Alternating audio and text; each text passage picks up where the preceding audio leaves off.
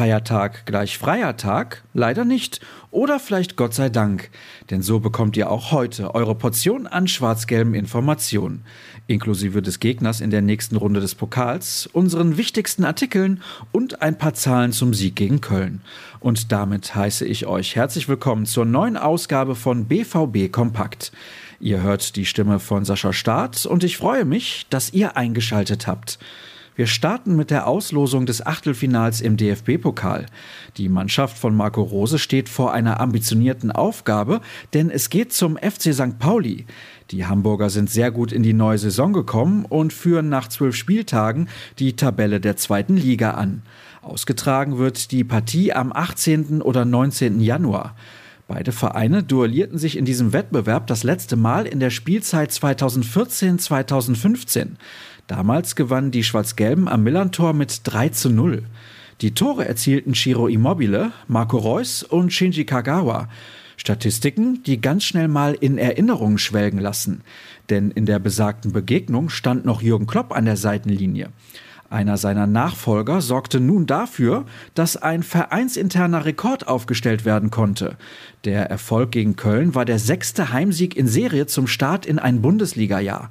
Zudem hat Dortmund als einziges Team im eigenen Stadion noch keinen Punkt abgegeben. Ebenfalls spitze die Leistung von Gregor Kobel. Der hatte gegen Ingolstadt noch pausieren müssen, zeigte sich gegen den FC aber von seiner besten Seite. Er wehrte alle sechs Schüsse auf sein Tor ab und war der Garant dafür, dass die Borussia erstmals in der Liga ohne Gegentreffer blieb.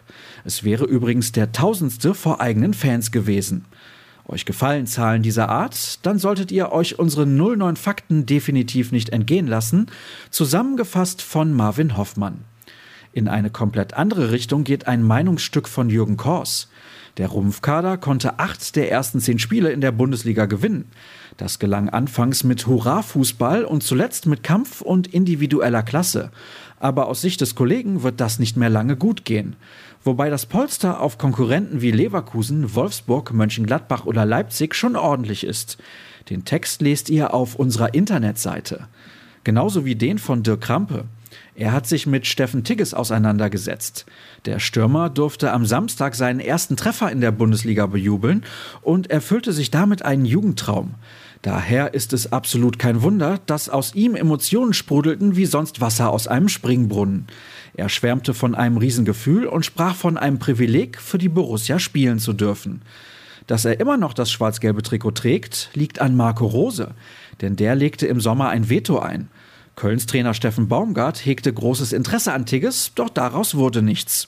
Und der Weg über die U23 hat sich für den Angreifer zumindest momentan ausgezahlt.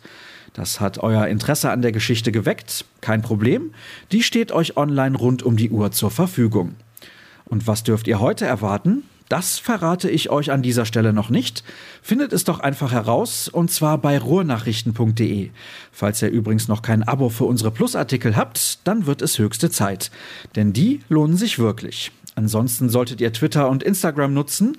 Folgt rnbvb und gerne auch mir unter Start. Habt einen schönen Feiertag. Tschüss zusammen.